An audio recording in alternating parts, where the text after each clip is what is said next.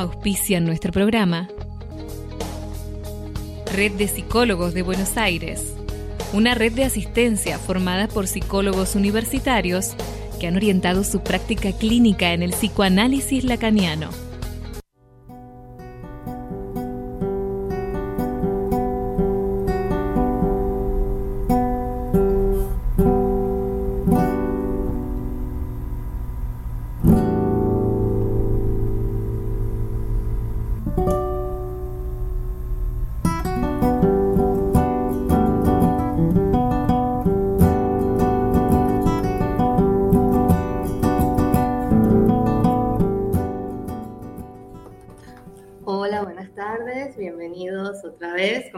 Siempre al programa Artenea.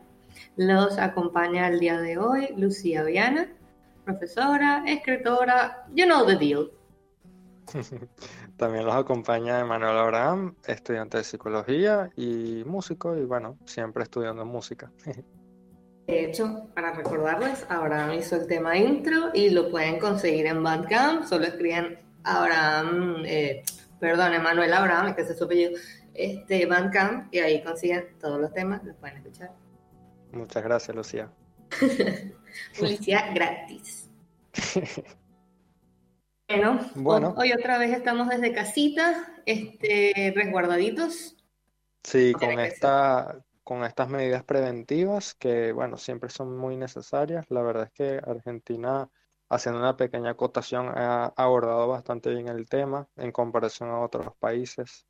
Y eso hay que, sí. la verdad es que sí, eso hay que, hay que agradecerlo, la verdad. Y bueno, tomar las, las, medidas previsionales que se han establecido para colaborar con nosotros mismos y con los demás.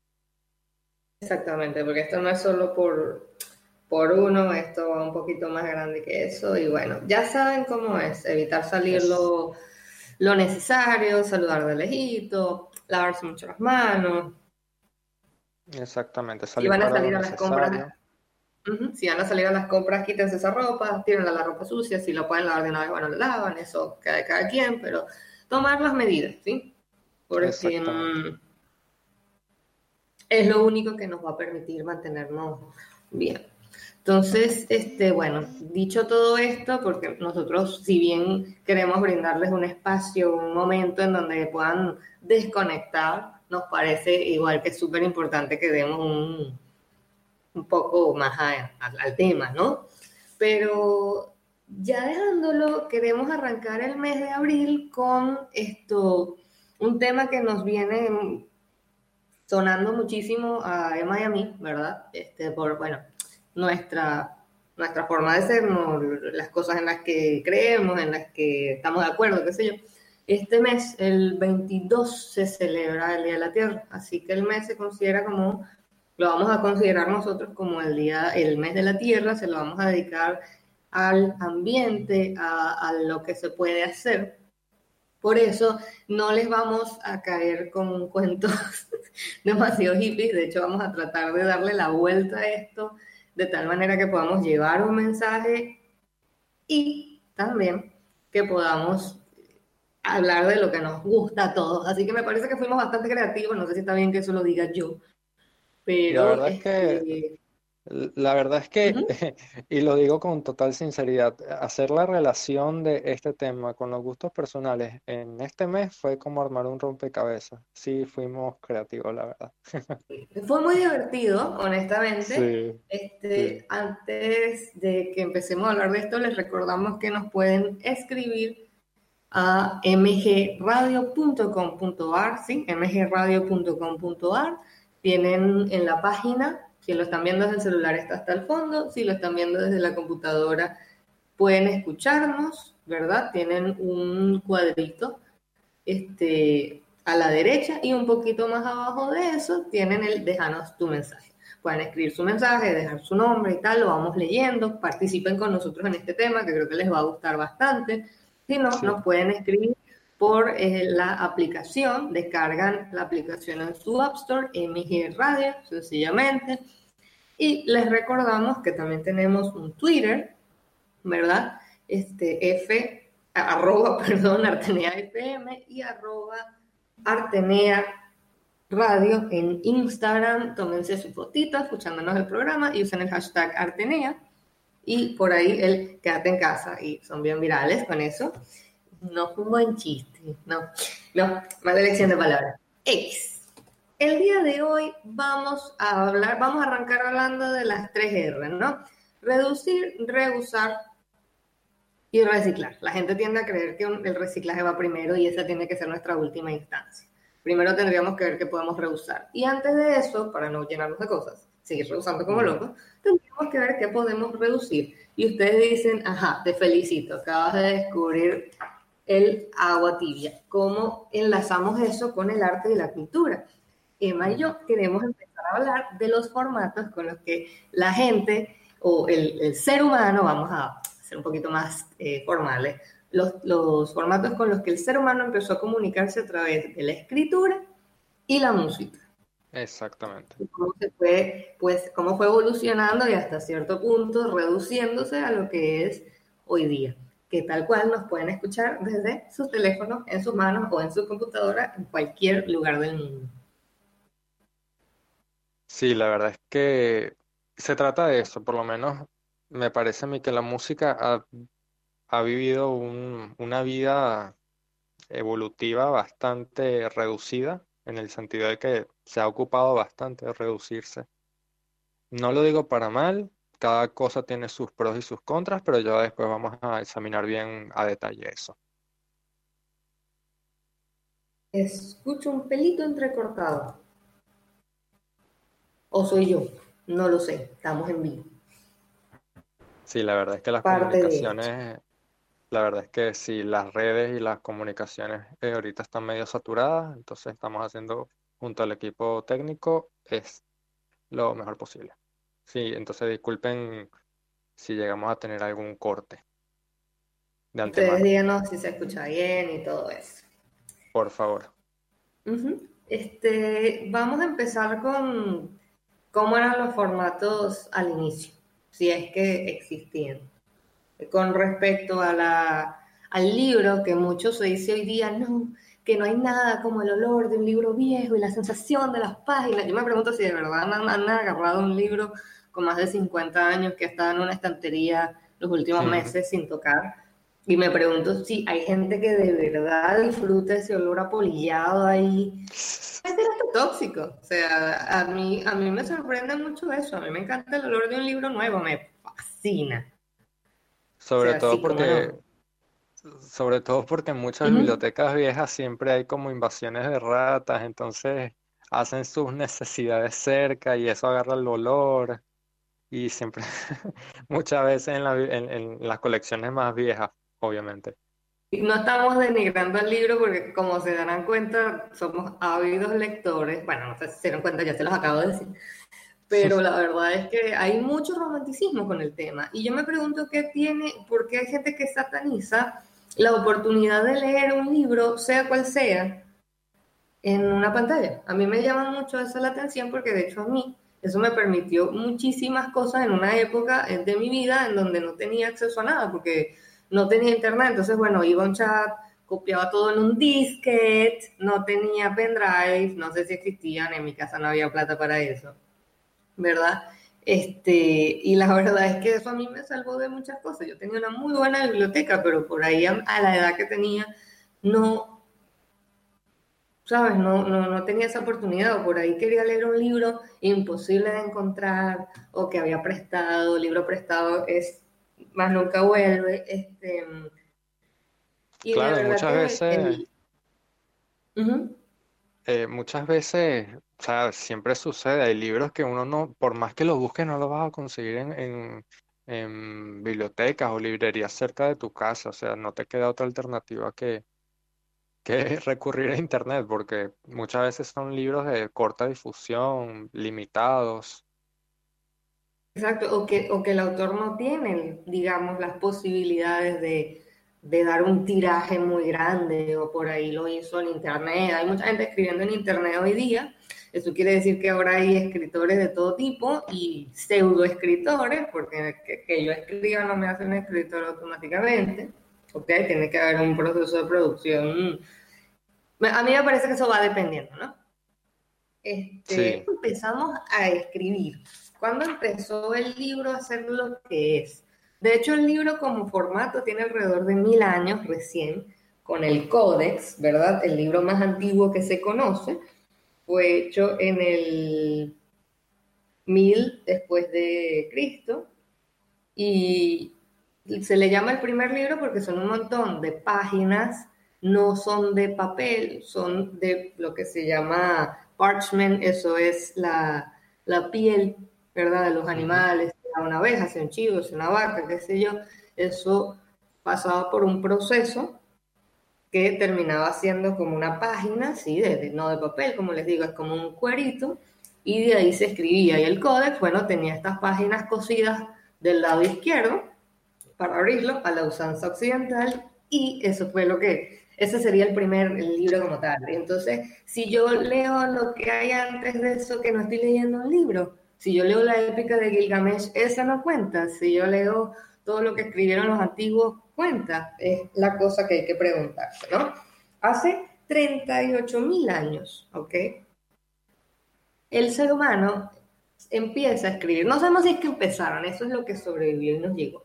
¿Ok? Empezaron a pintar en, las piedras, en las cavernas, ¿sí? Vemos el montón de dibujitos de animales, de cazadores, eh, astros, que eso no es una lectura como tal, eso nos permite saber algunas cosas, eso no es lenguaje, sencillamente son pictogramas, es decir, dibujos que representan una idea, un concepto o una cosa.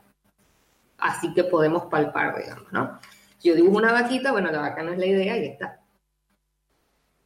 permite comunicarnos muy efectivamente. ¿Qué sabemos además de que cazaban? No mucho más. ¿Qué sabemos además de que veneraban algún panteón particular? Y no sobrevivió, no sabemos qué idioma hablaban. Entonces, ¿qué ocurre?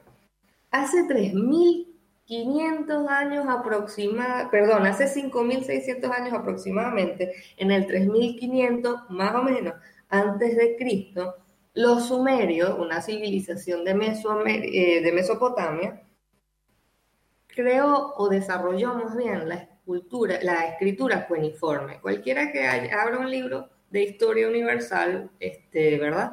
Va a encontrar que eso es lo primero que ocurre en el libro. O sea, va, a hablar un poco de las cavernas y ¡pum! aparece un capítulo de la escritura cueniforme. ¿Qué es eso? Es escritura que, bueno, tiene como una forma de hendidura en tablillas de arcilla, porque esta gente escribía en arcilla. ¿Qué tan pro es eso? Y se cree que los sumerios, de hecho, fueron la primera civilización más armada de la antigüedad, de la que se tiene registro. Porque no estoy hablando de ciudades, eran ciudades-estado, okay, ciudades que funcionaban independientemente, pero trataban de comunicarse o tenían por lo menos un, sistema de, comunicación y de, de, de trade, em, de comercio. Un sistema de comercio, ¿ok?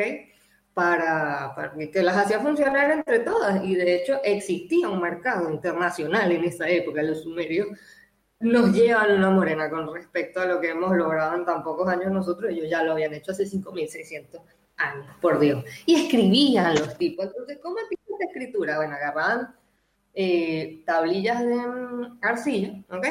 Y agarraban una cosa que se llama un stylus. Imagínense esos lapicitos con los que ustedes antes escribían en una tablet o por ahí que los ilustradores hoy día escriben, eh, dibujan en las tablets. Bueno, imagínense eso hecho de bambú, ¿verdad? Bambú, no, perdón, de, ¿cómo se llama esto? Tengo todas las palabras en español, porque en inglés, porque me preparé para este tema en inglés. Eh, el stylus es hecho con, eh, como que con, conseguían varillas en, la, en el río, ¿ok? Vamos a, a pasar del stylus porque no es tan importante. Y eso lo presionaban en la arcilla lo iban presionando y al principio de todo lo que hacían era dibujar un tallito de trigo, un, la cabeza de una vaquita, este, no sé, especias, granos, qué sé yo. ¿Por qué? Porque lo que hacían era contar. La escritura nace de la necesidad de contar qué entra y qué sale de templos, ojo, porque estas civilizaciones funcionaban a base de su religión, ¿no? ¿Cuánto entra? ¿Con cuánto se alimenta? ¿Quién nos está trayendo eso? ¿Por qué lo está trayendo? y lo más importante, cuánto hay para los dioses. ¿Ok? Entonces tengo todo esto acá y lo dibujo con pictogramas. Llega un momento que, mira, la, la, cola es muy grande y la gente quiere entrar al templo a dejar las cosas, tengo cosas que hacer, apúrate, y empiezo a perder la elegancia al escribir empieza a ser más rápido, más práctico, más mecánico. Necesito llevar cuenta de esto y necesito que sea rápido. Y conforme se iba desarrollando y desarrollando, avanzó a pasar a pictogramas como tal. Ya no eran el dibujo del trigo, el dibujo de la vaca, no. Ahora eran unas imágenes que representaban el trigo o la vaca, ¿verdad? Y poco a poco iban adoptando conceptos más abstractos. O sea, si agarro y el trigo y una, y un, ¿cómo se llama una, lo que, una, lo que usa Cronos, Emma, en, en español, ¿cómo es eso? Una site. Eh, lo que usa Cronos. Una voz, una voz, perdón.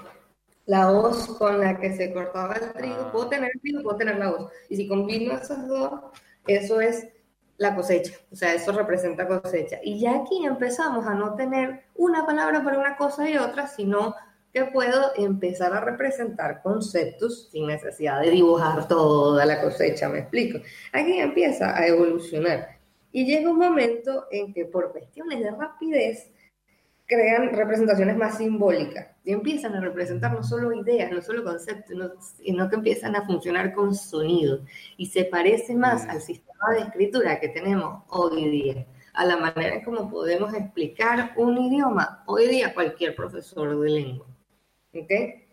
Inicialmente escribían de arriba para abajo y después porque estaban escribiendo en arcilla y eso tarda horas en secarse. Imagínense que ustedes escriban y lo tengan que poner al sol y nadie puede tocar eso porque se daña.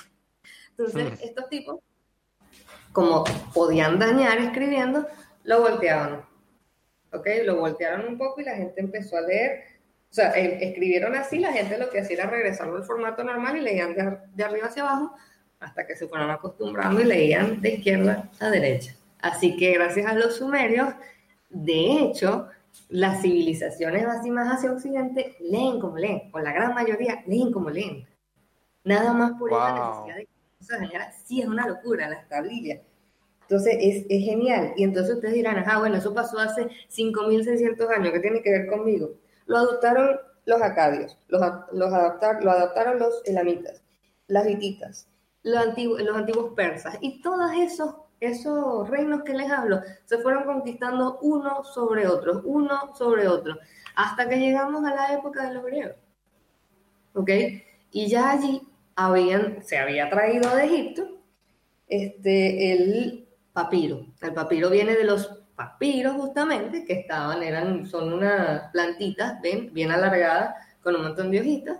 Eso pasaba por otro proceso de aplanar y qué, qué sé yo, y creaban el papiro. No, no es papel, es una cosa pues parecida, la gente iba escribiendo allí, pero se seguía escribiendo en piedra. De hecho, fue la piedra lo que nos permitió aprender lo que dicen los jeroglíficos, porque hace, hace muchas cosas que no, o sea, la gente hace 100 años no sabía qué decían, no, no se tenía idea de que, de que hablaban en las pirámides. Si se ponen a ver, eso es a pretty big deal, porque imagínense que todo lo que sabemos ahorita no tiene más de 150 años, una cosa así, y eso me impresiona mucho.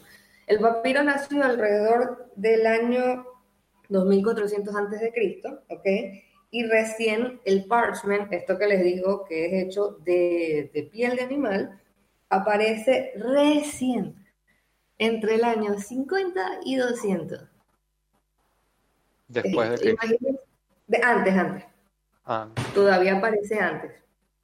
¿Verdad? Pero la gente no sabía escribir. La gente que hacía esto lo hacía porque quería hablar de ya para este entonces, este, ¿cómo se llama? Ya la, la, el, el catolicismo, perdón, la, la, religión cristiana estaba como que moviéndose un poco más y no sé qué, qué sé yo. Bueno, estaba a punto de, arrancar como tal según, ya me estoy volviendo un poco loca con la fecha. Tengo un montón de números acá. Bear with me. Ok, el asunto es que la gente lo que necesitaba era hablar de religión, porque eso era lo que movía al mundo y hablar de, bueno, que entra y que sale. Entiéndase que desde los sumerios a este momento perdimos un montón de cosas. Algo ocurrió en, al final de la edad de bronce que todo se fue al garete, literalmente. Lo llaman la era oscura, porque nadie sabe qué pasó. Se perdió todo. Se perdió el sistema de escritura, se perdió la, el sistema de irrigación, se perdieron un montón de cosas y todo se fue hacia abajo. Y eso, eso es una incógnita que en la arqueología sigue hoy en día Tengo entendido. nadie sabe qué pasó, nadie tiene idea de qué pasó. Hay una cosa de la sea people, la gente del mar, hay una cosa de, de una guerra, pero no es nada claro porque se perdió todo. Es como que un día, ¡pum!, dejaron de Todo desaparece. Exactamente, y las ciudades empezaron a colapsar, literalmente las quemaban. Nadie sabe qué, por qué, qué pasó, qué fue una hambruna, qué fue una, qué sé yo, este, una guerra, eh, alguna, algún desastre natural del que no estemos muy, del que no tengamos idea. Y vuelvo y repito, de acá viene la importancia de estos métodos antiguos. Se quemó una biblioteca y ya está, se quemó la biblioteca de Alejandría y se acabó, que tampoco se sabe muy bien cómo se quemó exactamente. ¿Ok? Porque parece que hubo varios incendios.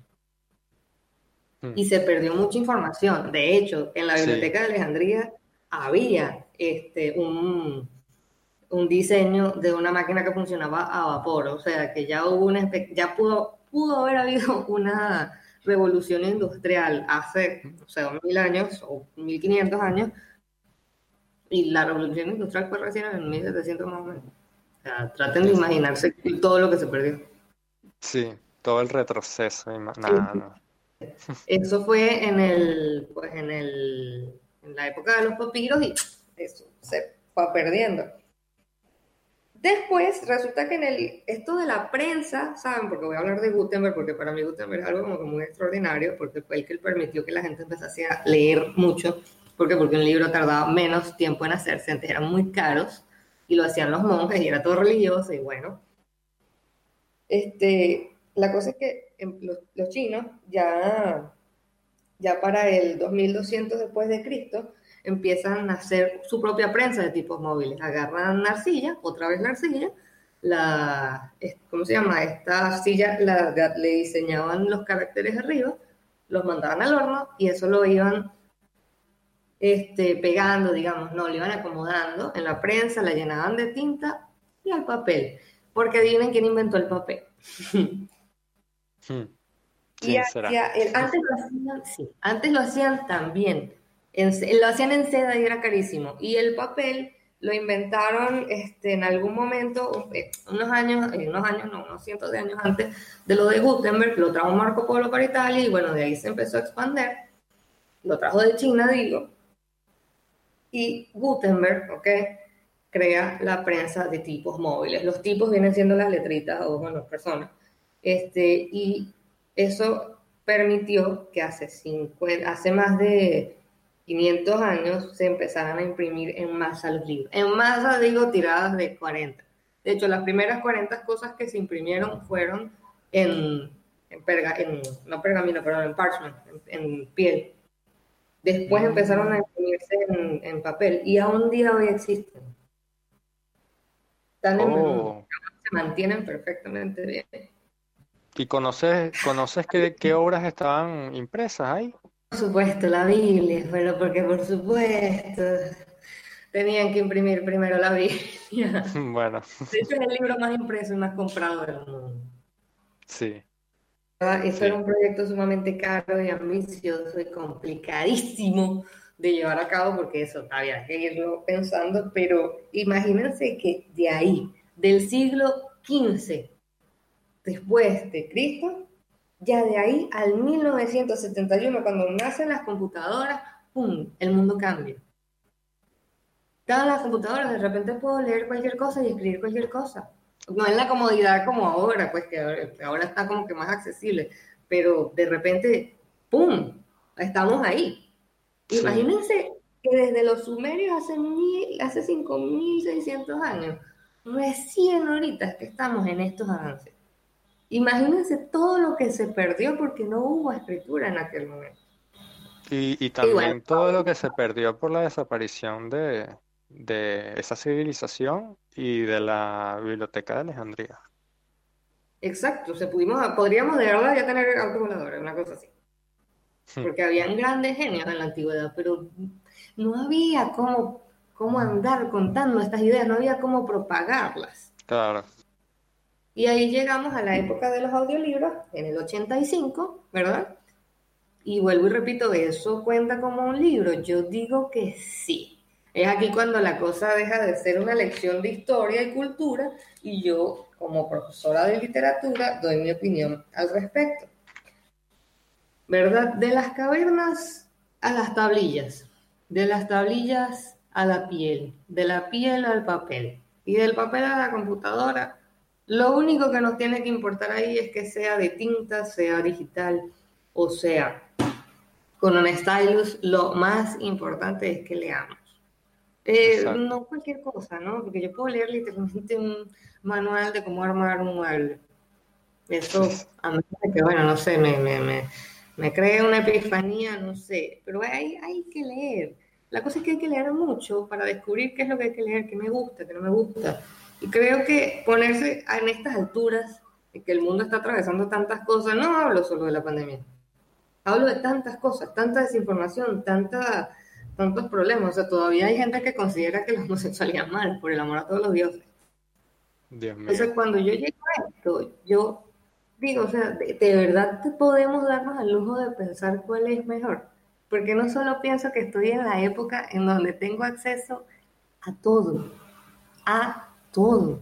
Incluso puedo ir al museo, bueno, los que pueden, ¿no? En este instante no, pero los que se pueden ir al Museo de Arte de, creo que de Historia de Londres, si mal no me equivoco, pueden ir a ver la piedra de Rosetta, una piedra que descubrió, saqueó Napoleón cuando estaba por Egipto y consiguieron esta piedra en donde había arriba jeroglífico, había abajo egipcio y abajo griego. Tomó 20 años de codificarla. Eh, era básicamente un papel en donde decía, tú no tienes que pagar estas, eh, o sea, estos impuestos, que sé yo. Pero eso fue lo que nos llevó a descubrir todo lo que dicen los jeroglíficos. Y, y es cuestión de, de, ponerse a ver, o sea, ¿qué importa dónde esté escrito? No importa que lea en una pantalla de, no sé, 10 por 5 o en un libro súper pesado. Creo que lo que importa acá es que leamos, ¿no? Sí. Digo yo. o, caso, o caso contrario, caso contrario, si no se tiene la, la posibilidad de leer por X o Y razón, a ver, ya hay varios teóricos como Jordan Peterson, que es un psicólogo estadounidense muy reconocido, controversial en algunas cosas, pero reconocido, que a él le preguntaron una vez, ¿Qué tiene más valor? ¿Un audiolibro o el mismo libro escrito? O sea, en, formato libro. Y él dice, lo que importa es el conocimiento. O sea, lo que importa es expandir tu, tu simbología mental y, con eso tu propio conocimiento, precisamente. O sea, no, eso es lo importante. Y bueno, claro, nos referimos al libro porque el libro ha sido la principal herramienta, la vía para transmitir todo eso, pero tenemos que estar eh, conscientes de que todos los formatos evolucionan, como ya van a ver después con, con los formatos musicales, que es un, es un tema mucho más radical encima.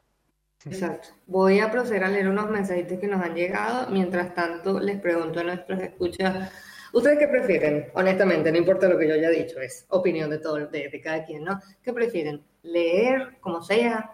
en la computadora, en la tablet, en el teléfono, en un libro, ¿qué prefieren? Y la pregunta creo que más importante, ¿cuál es su libro favorito? O sea, creo que eso me interesa muchísimo, ¿no? Marta de Urquiza dice, escuchando atentamente, ese fue nuestro primer mensaje, muchísimas gracias Marta por siempre estarnos escuchando. Tomás nos dice que escucha bien, gracias, eso me encanta que nos confirmen. Emiliana de Urquiza dice, atento a la historia de lo que nunca debe faltar en un hogar, un libro. Muchas gracias. No, gracias a ti, qué buen insight. Esa frase me encantó y la tengo para el resto de mis días. Y Kevin, que también siempre nos escucha, nos dice, mi primer libro y que no olvidaré jamás fue El Principito. En cada párrafo una enseñanza para toda la vida. Yo lo leí a los 18 años y lloré como una niña, porque me conmovió profundamente, no, no una parte en particular, ni, ni el final, no todo, todo el libro el que no ha leído El Principito, hágase el favor, audiolibro, en el idioma que sea, libro, no sé, en la, en la biblioteca, lo que sea. Vayan y leanlo, vale la pena. Completamente. Cierto, de la app nos llegan estos mensajes. Fiel oyente nos escribe, escuchando los saludos, saludos para ti también. Y Edith Elías nos dice, los invita a la meditación universal a las 8 pm de cada día en favor del despertar. Ay, ese mensaje como que no llegó completo, pero está bueno lo de la, lo de la meditación para estas circunstancias. Vaya, yo he estado meditando y haciendo yoga, ha sido perfecto. Esto tiene eh, beneficios psicológicos increíbles, más de los que uno se imagina. Emma, este, cuéntame cómo hacemos ahora. Ponemos el tema del entremedio, que estamos justo en la mitad, y arrancas tú. Sí, exactamente. Ahorita los, eh, vamos a dejar, los voy a dejar con el tema Durazno Sangrando de la banda Invisible, que es uno de los tantos proyectos de Spinetta, del Flaco. Elegí este tema porque he estado todos estos días escuchando ese álbum, de verdad me encanta. Quiero preguntar por qué, de hecho, ¿Qué, o sea, ¿qué, te hizo elegirlo? ¿Qué tenía que ver con esto? Ya veo. Nada, me, en estos días dijo, dije, ay, voy a escuchar Invisible y me, me, pegué demasiado ese disco, demasiado bueno. está, está bueno que variemos, que no tiene que ser pegado con la temática. Sí, es algo casual. Bueno, los dejo con Durazno Sangrando de Invisible de Luis Alberto Espineta. Vemos después.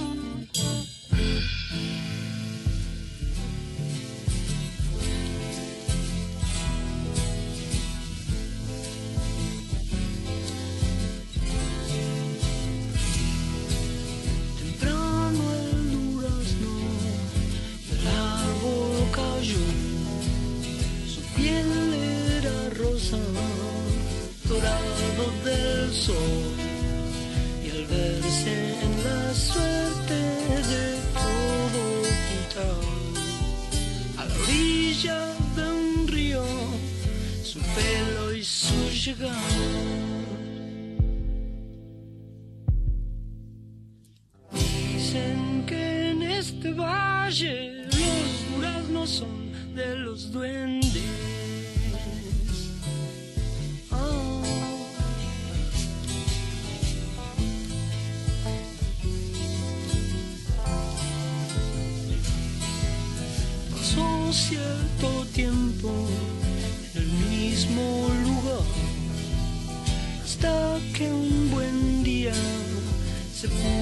Puso a escuchar una melodía muy triste del sur. Así le lloraba desde su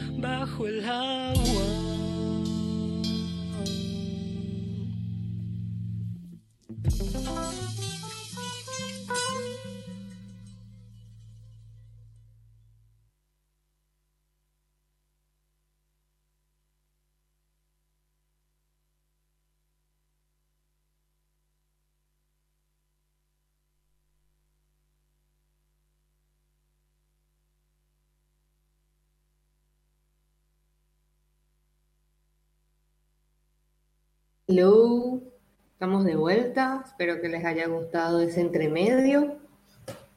Eh, les recordamos que nos pueden escribir por amgradio.com.ar y por la aplicación que pueden buscar en su App Store MG Radio. Así, sencillamente, estamos en contacto con ustedes y nos pueden decir, por supuesto, porque nos encanta escucharlos, por Dios. Bueno, leerlo y no también Pueden decir cuál es su libro favorito y qué es lo que prefieren. Un libro, una pantalla o dar reverendamente igual mientras se lean.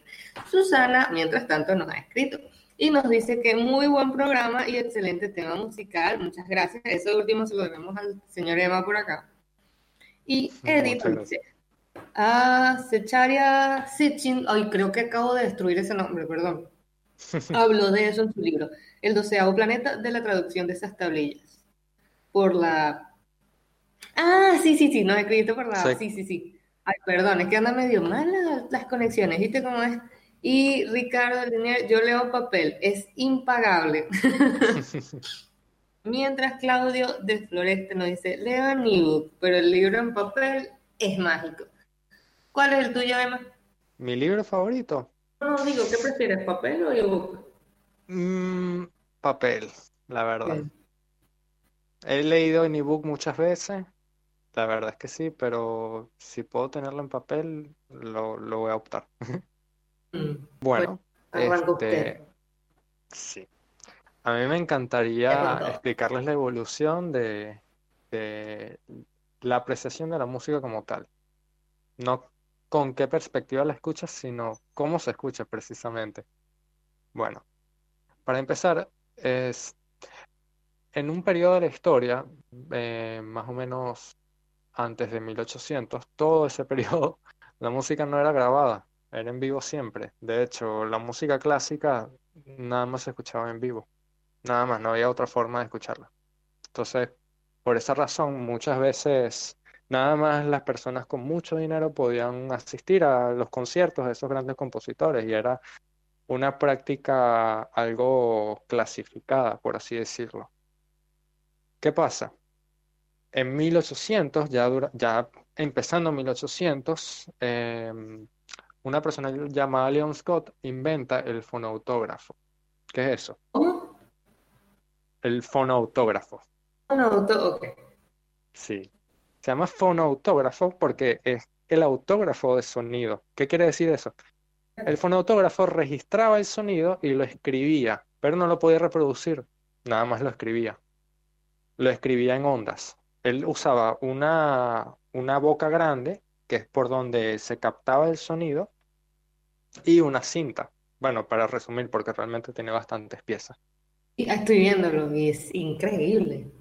Sí, ella era, era algo muy experimental. De hecho, apenas fue en el 2008 cuando una serie de científicos estadounidenses pudieron eh, descifrar, eh, reproducir esa la primera grabación del fonoautógrafo. Y era, eran una canción y se escucha, no se las quise traer porque se escucha tan mal que como, sí, es muy, es, ilegible, ¿no? No, no se puede pero esa fue la primera, apenas en el 2008 se descubrió. Luego, para, para unos 20 años después, como en 1870, eh, Thomas Alva Edison, Thomas Edison, el, grande científico estadounidense, él patentó lo que sería el fonógrafo, que de ahí viene eh, el nombre de la gran industria musical actual, que es la industria fonográfica. El, el fonógrafo tenía, tenía un sistema parecido, funcionaba con una cinta que podía reproducir el, audio registrado a través de una, de una boca grande, ¿no? Que es el clásico que uno ve en, la, en, las, en las animaciones viejas como Box Bunny o como Coraje el perro cobarde que tenían en la sala porque es un instrumento grande. Y lo, el pro del, del fonógrafo es que sí podía reproducir eh, el sonido registrado y también lo podía regrabar. O sea, funcionaba de las dos formas. ¿Qué sucede? Eh, esa cinta era muy limitada, la verdad. tiempo después, algo así como 10 años después, eh, un alemán en Estados Unidos, viviendo en Estados Unidos, eh, que ahorita sinceramente no me acuerdo mucho el nombre, él patenta el gramófono. El gramófono es lo más cercano a lo que tenemos hoy en día del tocadiscos. ¿Por qué? El gramófono igual funcionaba con esa boca grande que, que, que pues expulsaba el sonido, porque esa era la, principal función, ¿no? Él no grababa tanto, sino que reproducía. Pero los discos que reproducía eran discos de cera, eran discos más, más gruesos, más rudimentarios. Esos fueron los primeros discos de música. ¿Qué sucede? Que nada más les cabía una canción por cara, porque ellos se pueden reproducir en las dos caras, que son la cara A y la cara B que conocemos hoy en día. ¿Qué sucede con, esas, con esos discos? Que tenían que reproducirse a 78 revoluciones. 78 revoluciones por minuto. Por eso es que, o sea, iban muy rápido por minuto, pero ocupaba toda la cara del disco. Por eso es que nada más le cabía una sola canción. Y eran discos también muy frágiles, que se dañaban mucho con el tiempo. Es algo que igual sucede con los discos de vinilo de hoy en día, pero a menor cantidad realmente. Ya luego, en una... Este, ¿Mm? Emil Berliner. ah, ok. fue sí, sí. por Emil Berliner en 1887. Exactamente, muchas gracias. bueno, para 1920, en una serie de, de intercambios legales entre RCA Victor y otras eh, eh, compañías discográficas del momento, se termina de patentar el tocadiscos. Y el tocadiscos ya funcionaba con discos de mejor calidad, discos de, vinilo, precisamente de ahí viene. Eh, estos discos, el gran pro de estos discos es que no tenían que reproducirse a 78 revoluciones, podía reproducirse a 33 revoluciones por minuto y eran discos de 12 pulgadas tenemos que tener en cuenta que en la época existían tres tipos de discos eh, de vinilo. Existían los de 7 pulgadas, que realmente fueron los primeros, porque los discos de 7 pulgadas girando a 45 revoluciones por minuto podían reproducir lo mismo que un disco de 12 pulgadas, eh, reproduciéndose en 78 revoluciones por minuto. Es decir, a menor tamaño, a menor tamaño podían reproducir lo mismo. Entonces, en base a eso, empezaron a hacer los discos de 12 pulgadas con 45 y 33 revoluciones por minuto, lo cual permitía hasta 6 canciones por cara. Toda una revolución de no puedo escuchar nada si no voy al teatro, a de repente, hey, quiero escuchar e, X canción. Impresionante. Sí, sí. Sí.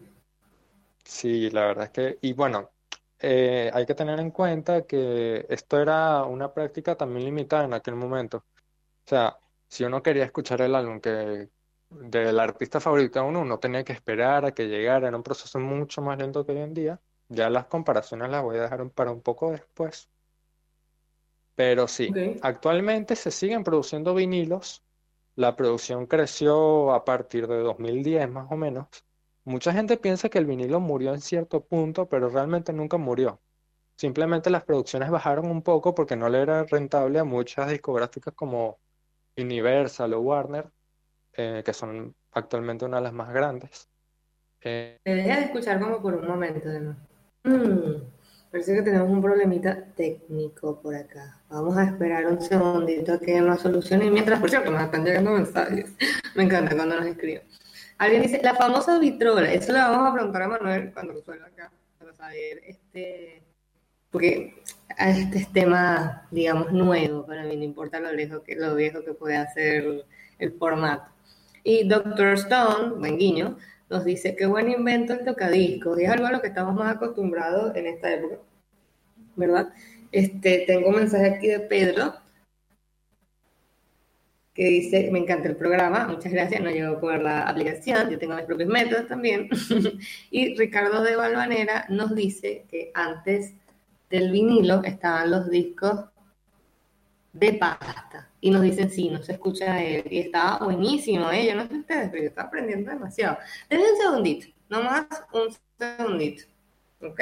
Y vamos a ir resolviendo esto. Este, pero bueno, eso, no he visto que mucha gente me, haya, me haya dicho cuál es el, ¿cómo se llama? Su libro favorito o algo así. Este, o, su formato favorito para escuchar música. Yo soy feliz con cualquier cosa. Lo que tenga a mano que pueda escucharlo bien. Spotify es un golazo hasta cierto punto, obviamente. Pero, pero nada, supongo que depende de cada quien. Hay gente que compra sus vinilos creyendo, ah, digo yo creyendo que suenan bien. Y me encantaría que Manuel nos dijera, ahí va, denle un segundito. Recuerden que nada, estamos en vivo y las comunicaciones andan un poquito para atrás. A ver si tenemos algún mensaje extra por. Por cierto, ustedes, tengo una duda. ¿Están escuchándome a mí o están escuchándolo a él o no se está escuchando nada? Cuéntame, porque de verdad que no sé si puedo ser yo. Puedo ser yo, la verdad. Revisamos por acá y a ver si tenemos nuevos mensajes. Nos pueden escribir a mgradio.com.ar y nos pueden escribir también a la aplicación, ¿verdad? Este, de la radio, pues pueden descargar como MG Radio, por supuesto. Y allí sencillamente empieza a sonar, es como el, Spotify hablando de formato. Suena y tal, y después, después, por si les interesan otros programas o no llegaron a escuchar a tiempo este, nos pueden escuchar en Spotify, ¿verdad? Escriben y aparecemos, ustedes no saben lo que se siente poder decir, este es Spotify. es como muy, muy épico. Este, y también, ¿cómo se llama? Nos pueden escuchar en anchor.fm. Anchor se escribe como Anchor, CH, ¿verdad? Dicción inglesa. Esto, y nos pueden, bueno, nos pueden escuchar por ahí, también nos pueden escribir un salito, ¿verdad? Queremos saber de ustedes. Tema, esta vía celu me indican y no sé si podemos ponerlo eh, con una llamada al aire. ¿Será posible? Vamos a ver. Ustedes están experimentando la novedad como yo. Va, como nosotros. Emma, ¿dónde ibas again? We need you. Lo, más, lo que más me duele de todo esto es que el tema me estaba matando de lo interesante que era. Pero ahí estamos resolviendo. Mm, no, parece que no. Tenemos un problema bastante complicado y saben que estamos trabajando para ustedes. Ustedes se de escucharme un poco. vamos a tratar de resolver esto en vivo, ¿verdad? Tenemos, vamos a hacerle una llamadita a Emma, aprovechando de cómo en esta época podemos hacer prácticamente de todo, ¿no? Y tener la comodidad de hablarnos desde la, bueno, desde la tranquilidad de nuestra casa. Porque, mind you, quédate casa, en serio. Pero bueno, vamos a tratar de llamar a Emma. Estoy poniendo el tono de voz así a propósito. eh, y nada, vamos a darle la llamada, lo vamos a escuchar. Vamos, solo te escuchas vos, Me, me, encanta que, que nos escriban. Muchísimas gracias que nos den este apoyo. O sea, qué lindos son. Pero me parece que este, a ver, me está escribiendo, voy a momento, Emma y ahí vamos a poder hablar con él. Hay una persona que esté más acostumbrada a esto y se puesto una música, una canción ahí del tiro, ¿no? Pero no se me ocurrió. Se pueden reír, se pueden burlar tranquilamente. Ideas para la cuarentena mientras. Mira, tengo un par. O sea, eh, estaba aprendiendo francés yo. O sea, no puedo ir más a mi clase de francés. Hay un problema con el grupo, así que no nos podemos conectar todos. Y me puse a buscarlo no sé, consejitos de cómo los placer y escuchar ayuda mucho. También estaba haciendo yoga, súper épico. Y estaba meditando con cuencos, ¿verdad? Este, escribí cuencos tibetanos en Spotify y una meditación lo máximo, 10 minutos, 15 minutos, que para mi, capacidad de atención no habrá más.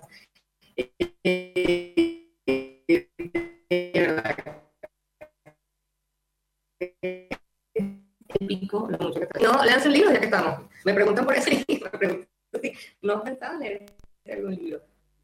Sería épico. Eh, yo honestamente, más que leer, he estado trabajando. Tengo la suerte que estoy trabajando desde casa, en clases online. Y bueno, también está trabajando desde casita, ¿verdad? Ahí estamos intentando llamarlo, by the way. Este, pero no me he puesto a leer tengo estudiantes que me han prestado libros, me prestaron un cómic y todo, pero cómics cuentan como lectura.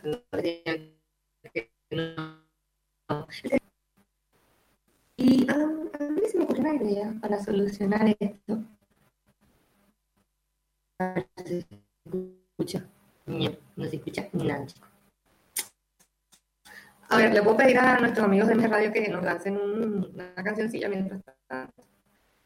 Porque honestamente, chicos, ya tienen que estar un poquito como que Así que vamos a tratar de poner una musiquilla en lo que resolvemos todos a tiempo real. Y no sé, me parece que la que tenga en mano, cualquier cosa está buena. Puede ser, ¿cómo se llama? Algo de Queen, necesito algo de Queen.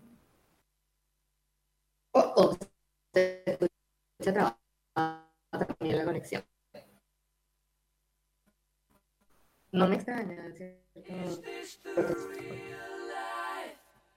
Is this just fantasy? Caught in a landslide,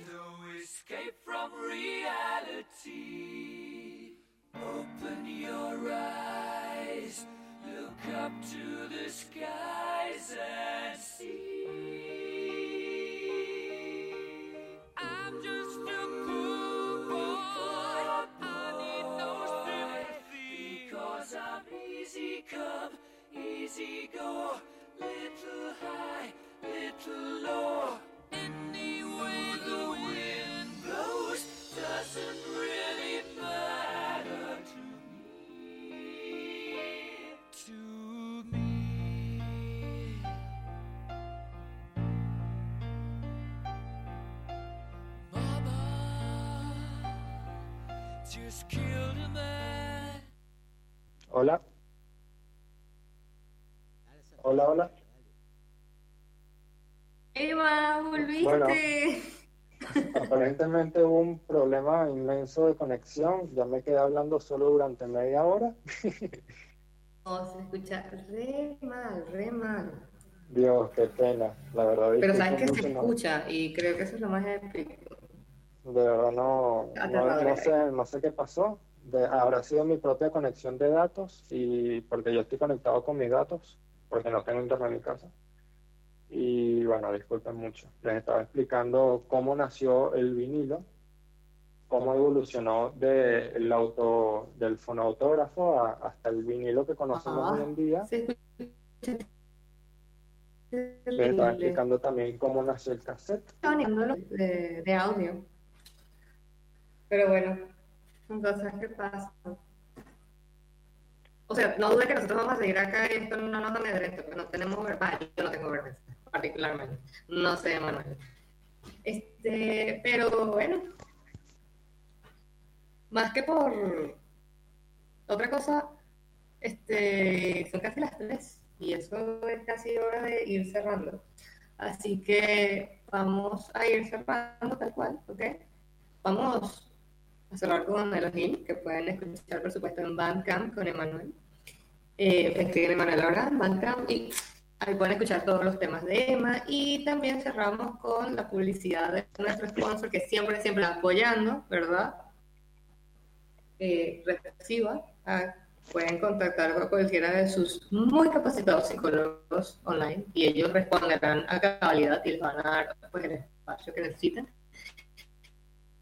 Podemos dejar de agradecerles que estén acá apoyándonos a pesar de las circunstancias.